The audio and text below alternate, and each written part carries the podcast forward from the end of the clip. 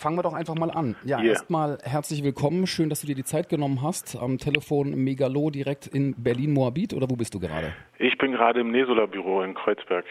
Herrlich. Zentrale sozusagen. Genau. Ähm, 2010 erschien ja deine EP Monster. Und ich Richtig. habe jetzt im ak aktuellen Booklet gelesen, dass du zu diesem Zeitpunkt alles hinschmeißen wolltest. Ja, das äh, kann man schon so durchaus äh, sagen.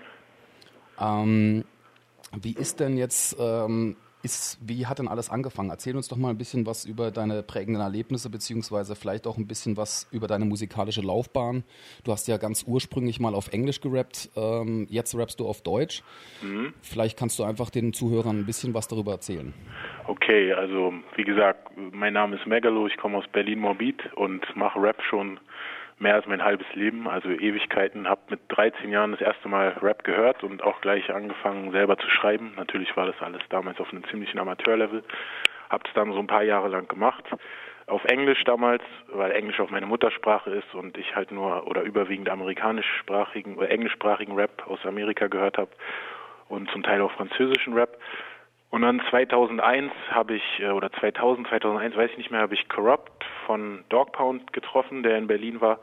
Und es war so ein prägendes Erlebnis, was meine Karriere oder beziehungsweise den, die Motivation, Musik zu machen, noch ein bisschen gepusht hat. Zu dem Zeitpunkt habe ich dann auch angefangen, auf Deutsch zu schreiben, weil ich eben hier lebe und äh, es für mich auch eigentlich keinen Sinn macht, dann in einer anderen Sprache die Leute zu erreichen, zu versuchen.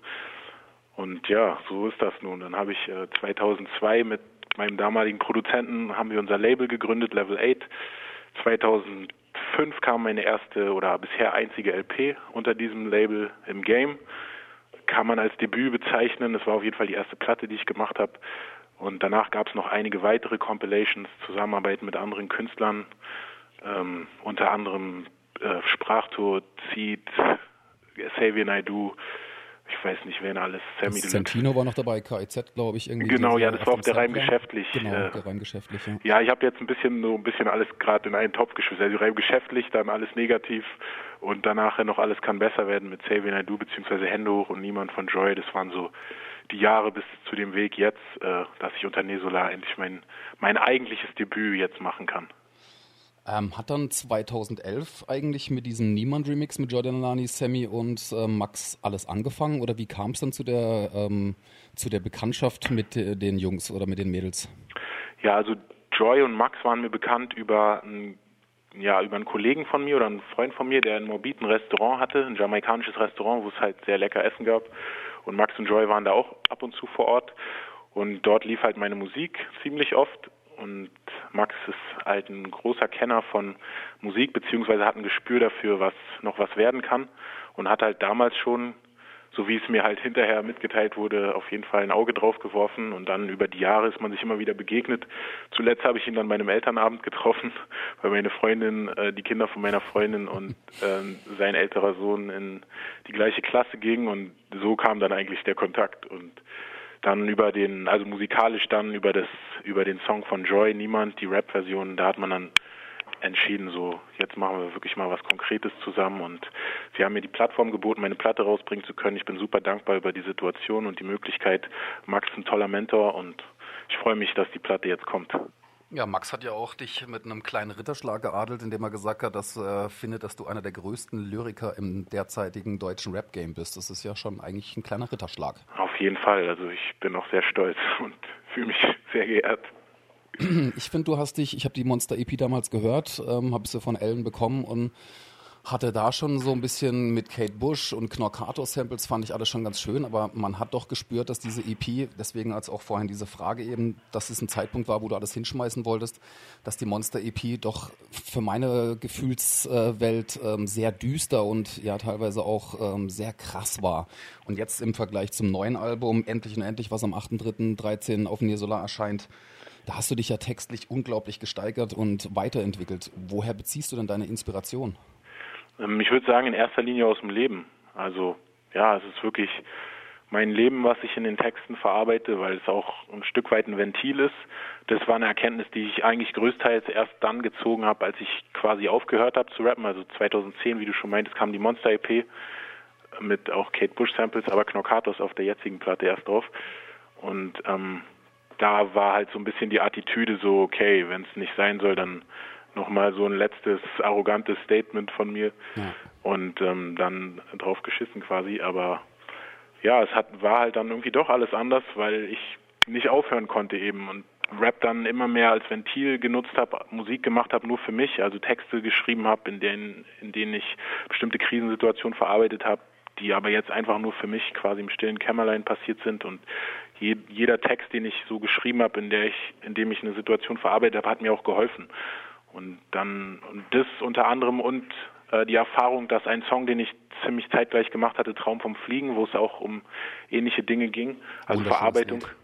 Ähm, ja, vielen Dank. Äh, das hat mir auf jeden Fall auch sehr viel gegeben, die Reaktionen von verschiedenen Leuten auf diesen Song. Also es hat einigen Leuten echt viel in ihrem Leben gegeben und das hat mich dann auch wiederum sehr berührt und ja, eigentlich die Erkenntnis gegeben, was für eine Musik ich machen möchte und dass vor allem ich noch Musik machen möchte. Also ich darf dir auch das Kompliment machen oder das auch mal so weitergeben, dass Freunde von mir, die dich, ähm, sage ich jetzt mal, bis 2010 nicht auf dem Schirm hatten und denen ich mit der Monster EP so ein bisschen ja unter die Arme gegriffen habe, um dich mal so ein bisschen äh, den Leuten zu zeigen. Es ist ganz interessant, das jetzt gerade zu beobachten, weil so wie du sagst, das Traum vom Fliegen und eben die Monster EP werden jetzt von den Leuten gerade, inklusive natürlich auch das aktuelle Auf ewig Mixtape, was auch großartig ist, ähm, werden gerade von meinen Freunden oder auch von den Leuten ähm, gehört, sozusagen als Vorfreude auf das kommende Album Endlich und Endlich. Und das finde ich irgendwie gleichzeitig auch wieder cool. großartig. Ja, auf jeden Fall. Also so, dass praktisch der Abschied kam und ähm, das jetzt aber wieder ähm, inhaltlich dazugehört. Das, das finde ich, das finde ich sehr schön. Ja, das, äh, wie gesagt, da es ja immer alles aus dem Leben quasi ist, passt es ja auch dann. Es erklärt sich quasi die Entwicklungsstadien. Bei Loser heißt es ja gleich am Anfang, 4 Uhr Wecker klingelt viel zu früh, nicht gut, völlig übermüdet, aber aufstehen, Pflicht ruft. Ja. Ähm, glaubst du, dass deine Texte bzw. deine Musik deswegen so viele Leute erreicht, weil sie vom wahren Leben erzählen? Ähm, also ich habe mir jetzt ehrlich gesagt noch nicht so viele Gedanken darüber gemacht, wie viele Leute meine Musik erreicht, weil in der Vergangenheit hat sie ja nicht so viele erreicht. Ähm, ich habe halt einfach, wie gesagt, mein Anliegen war auf dieser Platte ehrliche Musik zu machen, Musik, in der ich Situationen oder wie gesagt bestimmte Emotionen verarbeite, in dem Wissen oder auch in der Hoffnung, dass es eben anderen Leuten auch was geben kann. Und ja, dieser Song spricht halt einfach meine Arbeitssituation an, so wie sie ist. Und ich habe in dem Moment nicht darüber nachgedacht, ob es bei jemand anderem auch so ist, weil ich stehe halt um 4 Uhr auf und ich kenne nicht so viele, die das müssen. Aber natürlich hat jeder seinen äh, Schweinehund jeden Tag zu überwinden, wenn er zur Arbeit muss oder wenn er halt machen muss, was er machen muss, damit er leben kann. Und insofern ähm, ist es natürlich schön, dass die Leute auch was mit dem Song anfangen können, selbst wenn sie nicht um 4 Uhr aufstehen. Ja, das ist, glaube ich, aber auch eine ähnliche ähm, Tendenz wie jetzt zum Beispiel bei Chima. Ich weiß nicht, habe ich das richtig ausgesprochen eigentlich? Ich sag, Chima, Chima. Chima, okay. Ja. Ähm, bei ihm war es ja ähnlich mit Morgen, eigentlich ein Track, den er für sich geschrieben hat, wo er seinen ganzen Frust äh, von der Seele geschrieben hat, mit nie wieder Cornflakes mit Wasser. Ja. Und dann eigentlich der Track äh, ja wirklich bekannt geworden ist. Und ich glaube, das ist vielleicht auch wirklich in der heutigen Zeit, wo viele Sachen verloren gehen, die vielleicht ein bisschen echt sind, ähm, weil doch im Rap-Zirkus ja viele Sachen äh, eher nach Verkauf und nach Format ähm, dargestellt werden. Vielleicht ist es auch ein bisschen so das Geheimnis, dass ähm, gerade die echten Sachen dann doch jetzt wieder ihren Weg finden. Ähm, bei Vater gehst du ja textlich auch sehr tief rein. Ja, also ähm, ich finde es auf jeden Fall schön, wenn es Leute draußen gibt, die ehrliche Musik zu schätzen wissen. Ähm, natürlich ist beim Rap, das ist ja immer auch so ein bisschen, so ein Rapper ist ja auch, sagen wir mal, so eine Art Actionfigur. Also oftmals in der Vergangenheit so dargestellt gewesen und die Darstellung wird natürlich immer weiter auch bis zur Spitze getrieben von einigen und mit Erfolg auch. Aber so für mich hat quasi diese Rolle so einnehmen und irgendetwas verkörpern zu wollen, was ich nicht bin oder was ich vielleicht sein möchte, aber halt eben nicht bin, so das war halt für mich nicht der Weg und ja, ich bin lieber in die harte Ehrlichkeit gegangen, auch wenn es nicht einfach war. Besonders gefreut hat mich ja, als ich das Album jetzt am Sonntag das allererste Mal hören durfte, nachdem Sherry mir das zugeschickt hat, dass ähm, die Texte der Metrik-Reihe sich auf deinem Album zum Glück wiedergefunden haben. Also gerade Endlich und Endlich. Ähm, bei Yogi Bär gibt es ja auch einen Auszug davon. Ja. Gibt es denn ein Lied auf deinem Album, was dir besonders am Herzen liegt? Und wenn ja, warum? Ähm, da gibt es schon einige. Also wie gesagt, das ganze Album ist auch echt sehr persönlich und ehrlich. Ein Song, den ich als sehr persönlich, den hast du vorhin schon angesprochen, ist Vaterfigur. Da geht's, also es liegt mir eben insofern sehr am Herzen, weil ich da die Jungs von meiner Freundin direkt anspreche als sind Zwillinge. Also ich spreche quasi so, als ob ich nur mit einem rede, aber ähm, es soll ja auch für andere sein. und das war halt auch ein, kein einfaches Thema generell, das zu leben und das dann erklären zu müssen oder zu wollen eben. Und es war mir, oder es ist mir auf jeden Fall sehr wichtig, war mir sehr wichtig, dass sie es auch verstehen und der Song kam dann auch gut an, beziehungsweise wir haben auch ein sehr gutes Verhältnis. Und ähm, ja, dieser Song bedeutet mir viel und ich glaube auch, dass es da draußen viele alleinerziehende Mütter gibt, denen dieser Song vielleicht was geben kann oder auch Kinder, wo der Vater nicht da war oder Väter, die nicht für ihre Kinder da sein können oder wollen. Hm, ja, ich glaube, da ist auf jeden Fall viel Potenzial für Veränderung. Was beobachtest du denn? Äh, hat sich dein Leben ein bisschen verändert, seit du bei Nisola unter Vertrag bist? Ihr habt ja alles im Vorfeld sehr akribisch vorbereitet. Das ist ja sehr professionell mit den Metrik-Clips, dann mit den Music Diaries. Ähm, erzähl doch mal ein bisschen, hat sich da für dich auch ähm, ein bisschen was verändert, so vom Gefühl an, an Sicherheit oder dass du gut aufgehoben bist? Ja, also auf jeden Fall fühle ich mich gut aufgehoben. Das ist eine super Plattform. Die Leute, die hier arbeiten, verstehen alle was von ihrem Handwerk, also sind wirkliche Profis und sind vor allem mit Leidenschaft und mit Herz dabei. Also es ist quasi, kann man schon, selbst wenn es ein bisschen klischeehaft klingt, wie eine große Familie. Und ähm, ich fühle mich gut aufgehoben und denke auch, dass man noch in der Zukunft äh, weiter zusammenarbeiten kann ja, ist eine super Sache. Also in dieser Hinsicht fühle ich mich auf jeden Fall besser als früher, weil ich so eine Perspektive sehe, die früher eben nicht da war. Und klar, das äh, eine Perspektive zu haben, ist auf jeden Fall mehr als Gold wert. Wünschst du dir dann auch von der Musik leben zu können oder suchst du dir einen Kompromiss aus? Ich meine, du bist ja jetzt auch in einem gewissen, ja, in einer gewissen familiären Struktur auch vom Alter her, dass du jetzt irgendwie dir vielleicht einfach auch nicht weitere Experimente erlauben kannst, sage ich jetzt mal vorsichtig. Ja, so sieht's aus. Also ich bin jetzt Anfang 30 31 und ähm, ja, ich habe eigentlich keinen wirklichen Plan B. Ich habe mal studiert, also ich habe auch irgendwie Schule fertig gemacht. Betriebswirtschaft war das, ne? Ja, genau, BWL habe ich angefangen, das Grundstudium habe ich gemacht, aber dafür habe ich schon viel zu lange gebraucht. Und dann habe ich auch gemerkt, dass es nicht so meins ist, beziehungsweise ja, das mit der Musik wurde eigentlich schon immer wichtiger, aber im Nachhinein kann ich eigentlich sagen, dass ich in der Vergangenheit, wenn ich jetzt sehe, was ich für dieses Album getan habe, nie wirklich 100 Prozent oder keine 110 wie jetzt reingesteckt habe. Und ja, vielleicht hat es halt eben alles so kommen müssen. Also ich musste meine Lektion lernen aus meinen, meinen Herangehensweisen ums Leben. Das macht einen ja auch dann zu dem, der man ist. Da gehört so natürlich auch Scheitern auch dazu. Vielleicht macht einen das auch stärker als andere Leute, bei denen alles glatt läuft. Denke ich manchmal persönlich. Ja, wenn man es schafft, wieder aufzustehen, dann, also wenn man öfters fällt und wieder aufstehen kann, dann ist es auf jeden Fall eine Lektion, die sehr viel wert ist. Dein Freund und Produzent äh, Alan Mensa, den kennst du ja jetzt schon seit deiner Kindheit. Er ist ja gleichzeitig auch dein Tour-DJ. Äh, Tour Hat, Stallion, ja. Genau, und hat ja zudem einen sehr großen Teil deines Albums produziert. Ich glaube, ich habe zehn Tracks gezählt. Ähm, erzähl uns doch mal bitte, wie eure Zusammenarbeit aussieht. Sucht ihr gemeinsam die Beats aus, schreibst du Lyrics und ihr setzt euch dann zusammen? Vielleicht kannst du uns da noch ein bisschen was darüber erzählen? Also äh, ähm, Alan oder Canyon Stallion äh, macht ja noch nicht so lange Beats, also ich weiß jetzt nicht, drei Jahre oder so. Also drei wir haben ich glaub, drei Jahre. quasi nach der Monster EP, also nee, Quatsch, vor, kurz vor der Monster-EP eigentlich haben wir so ein bisschen angefangen zu arbeiten und er ist aber wahnsinnig schnell, also hat einfach eine super schnelle Entwicklung auch und hat irgendwie jeden Tag ein Beat oder zwei rausgeschossen und da, dadurch, dass wir einen sehr ähnlichen Musikgeschmack haben und er einfach, ja, ich denke, er versteht mich halt in der Hinsicht eben sehr gut, was ich brauche und dann ist jeder fünfte oder keine Ahnung, manchmal ist es auch jeder Beat oder jeder dritte, gibt manchmal auch so Serien.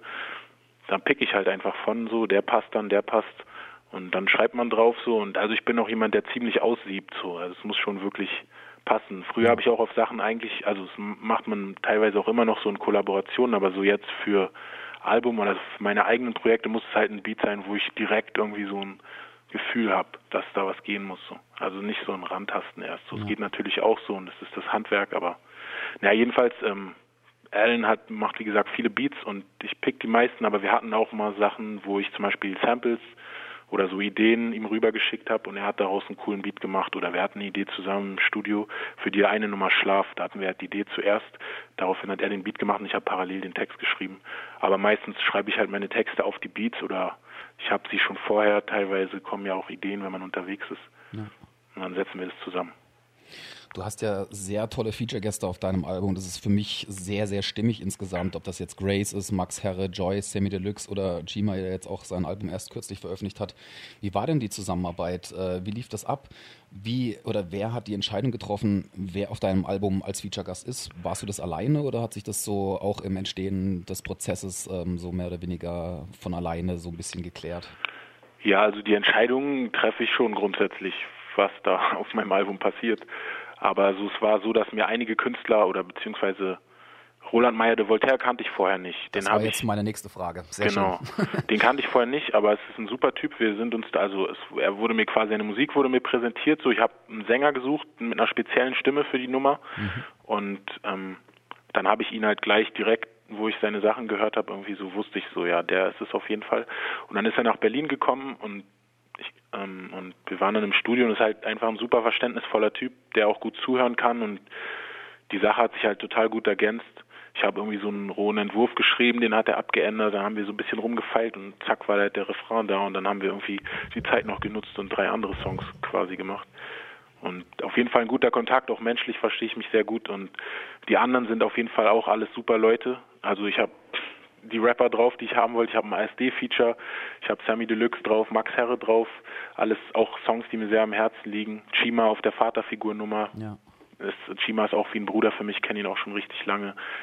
Ähm, Grace habe ich äh, auf der Max Herre Hallo Welt Tour näher kennengelernt. Also ich kannte sie vorher schon klar als Sängerin, aber da man dann die ganze Zeit zusammen unterwegs ist, lernt man sich auch so kennen und das äh, hat auf jeden Fall auch die Leidenschaft für Musik hat auf jeden Fall auch super gepasst und sie hatte auch direkt Bock, was auf die Sachen zu machen und ich denke, da wird auch für die Zukunft noch viel gehen, so mit den Leuten, mit denen ich jetzt so Kontakte geknüpft habe. So, es waren auf jeden Fall alles so coole Kollaborationen. Mit Sammy Deluxe hast du ja schon oft zusammengearbeitet. Da gab es ja den Hände hoch Remix. Ähm, du warst jetzt auf dem aktuellen Herr Sorge ähm, Album drauf. Dann bei Max natürlich mit dem Rap ist Track. Ähm, Sammy und du, ihr seid ja eine extrem höchst explosive Mischung am Mikrofon. Ja, findest du? Ja. Ja, ist auf jeden Fall cool. Also wir spornen uns, glaube ich, gegenseitig ziemlich an immer, weil wir beide so eine Reim, Flow, Technik-Freaks halt sind, so ein bisschen. Und ja, da ich bilde mir auch ein, ein gewisses Können auch haben eben. Und ja, das ist halt gut. Also ich denke, Sammy ist genauso einer wie ich, der das eben auch braucht, so dass jemand ab und zu mal kommt so und die Messlatte ein bisschen hochsetzt. So. Ich hatte ja immer diese arrogante Haltung Deutschrap gegenüber, weil da nicht viel Messlatten waren. Mhm. So, aber mittlerweile finde ich, ähm, da geht auch schon ein bisschen mehr in Deutschrap.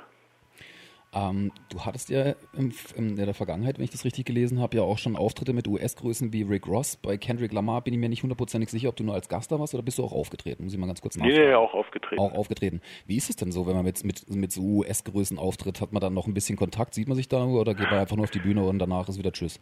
Also ich glaube, es liegt ein bisschen an einem selber so, ja. aber ähm, die US-Größen sind in ihrem Backstage-Raum und ich bin in meinem Backstage-Raum so und ich denke, wenn ich vor der Tür rumhängen würde, dann würde ich vielleicht mal einen Kontakt bekommen, aber da keiner von uns beiden das tut, so läuft man sich eigentlich nicht über den Weg. Ja.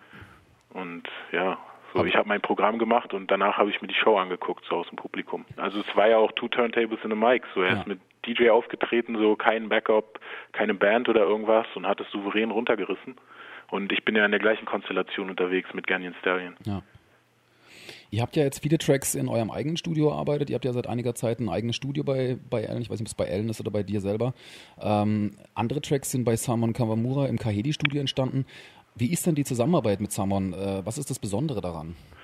Ähm, also erstmal muss ich noch mal kurz sagen, wir haben kein eigenes Studio. Also das muss man auch noch mal hervorheben, dass die ganze ganze Ding, was da entstanden ist, eigentlich quasi aus einer unmöglichen Situation entstanden ist. Also ich habe zwischen Tür und Angel immer geschrieben, wo ich konnte und äh, Alan hat mit minimalen Equipment die Beats zu Hause gemacht und dann haben wir das aufgenommen im Studio und ausproduziert im Studio, aber der Großteil der kreativen Arbeit ist woanders passiert.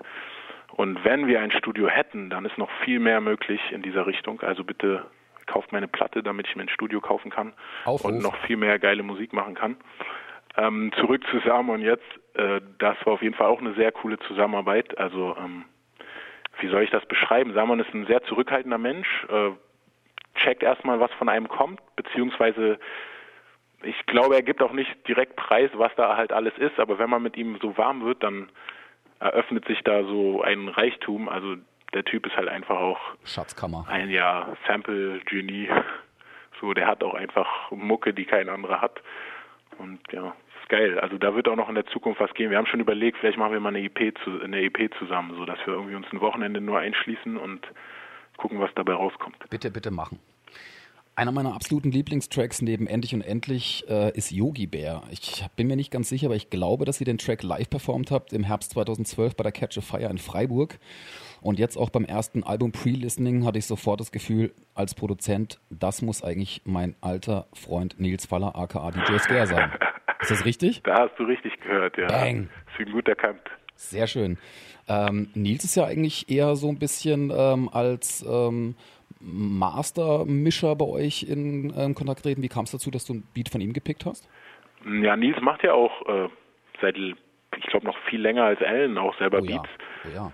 Und also am Anfang hat er, wie du sagst, äh, haben ich bei ihm viel aufgenommen und er hat die Sachen gemischt so in erster Linie und gemastert. Also auch schon vor dem Album haben wir so in der Richtung zusammengearbeitet.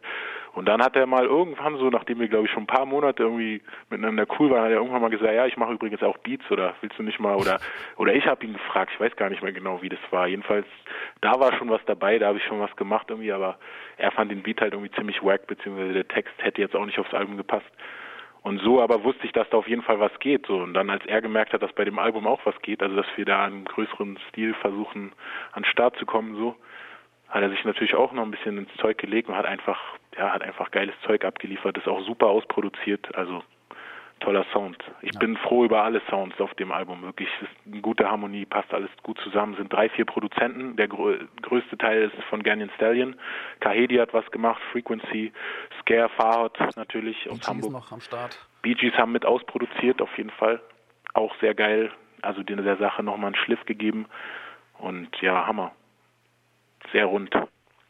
Ähm, welche Rap-Alben feierst du denn aktuell? Also was, was hast du gerade so auf dem Schirm? Was hörst du selber gerade? Oder hast du gar keine Zeit mehr vor lauter Promoterminen zwischen Arbeiten und äh, Studio?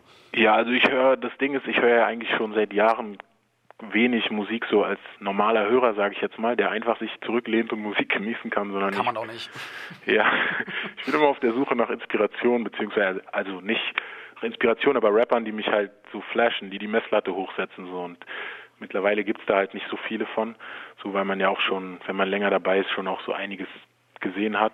Aber so zur Zeit höre ich wieder Graph irgendwie sehr viel. Also das Kendrick Lamar Album habe ich gehört, fand ich auch sehr geil. Und so ASAP Rocky oder hier Pusher. Ähm, aber wie jetzt bin ich gerade wieder bei Graph ein bisschen. Aber ähm, es wird auf jeden Fall eine eigene Tour geben. Da wird natürlich Ganyan Stallion als mein DJ auch mit dabei sein. Die wird höchstwahrscheinlich dann so im Herbst stattfinden. Genaue Termine werden noch bekannt ge äh, gegeben. Also am besten auf meine Facebook-Seite facebook.com slash megaloofficial oder einfach auf, ich glaube, megalo.de, dann werdet ihr direkt da weitergeleitet, m-e-g-a-l-o-h.de. Und ja, ähm, bis dahin ist auf jeden Fall noch viel. Also ich werde nicht ausruhen können. So, ich habe halt meinen Job, so der wird nicht aufhören, so, weil die Millionen werde ich jetzt nicht in der nächsten Zeit verdienen. Mhm. Ähm, dann werde ich jetzt mit Max auf Tour sein. Danach werde ich weiter an Musik arbeiten, das zweite Album. Beziehungsweise habe ich auch noch Pläne, dieses auf ewig Mixtape äh, da auch Fortsetzungen zu bringen. Mhm. Und dann gibt es im Sommer die Festivals, da werde ich auch sein. Auf welchen und, Festivals bist du? Weißt du das schon? Bist du ähm, auf dem Splash dabei? Auf dem Splash bin ich auf jeden Fall dabei, auf Schön. der Hauptbühne, erste Mal alleine auf der Super. Hauptbühne. Ich glaube am Freitagabend, richtig cool, also kommt alle zum Splash, damit wir zusammen feiern können. Ähm, auf dem Hip-Hop Open bin ich auch und die anderen weiß ich noch nicht genau, steht noch nicht alles fest, aber auf jeden Fall auf einigen in diesem Sommer. Und danach die eigene Tour und ja, dann, also es muss jetzt auf jeden Fall nachgelegt werden. So, ich denke, jetzt habe ich einen Moment und den will ich nicht abreißen lassen. Ja. Möchtest du noch irgendwas Abschließendes sagen für die Zuhörer irgendwie? Ja, also wie gesagt, am 8.3., das wichtigste Datum dieses Jahres, 8.3.2013, meine Scheibe draußen endlich und endlich geht in die Läden und kauft sie oder kauft sie online, Amazon, iTunes, mc.com, wo auch immer. Es gibt sie überall. Unterstützt mich bitte damit. Ich habe Musik für euch gemacht und ähm, wie gesagt, wenn ihr mich nicht unterstützt, kriege ich kein eigenes Studio und dann hört das auch ziemlich schnell wieder auf. Sehr schön abgerundet. Ja, vielen, vielen Dank, für dass du dir die Zeit genommen hast. Ich danke dir. Ich hoffe, dass die für die Zuhörer ein paar Fragen beantwortet wurden, äh, die sie noch nicht wussten. Ich hoffe, dass die Leute dein Album kaufen. Ich finde es großartig, ich feiere das wahnsinnig. Ich freue mich, wenn wir uns das nächste Mal sehen. Pass auf dich auf und ähm, einfach mal alles, alles Gute. Ich wünsche dir heute noch einen schönen Promotag, schöne viele Phoners danke. und drücke ganz, ganz fleißig die Daumen, dass das letzte Mal richtig klappt und losgeht, das Ding. Alles klar, ich danke dir. Bis bald, du Chenna. Bis bald. Vielen du Dank. auch. Ciao. Ciao.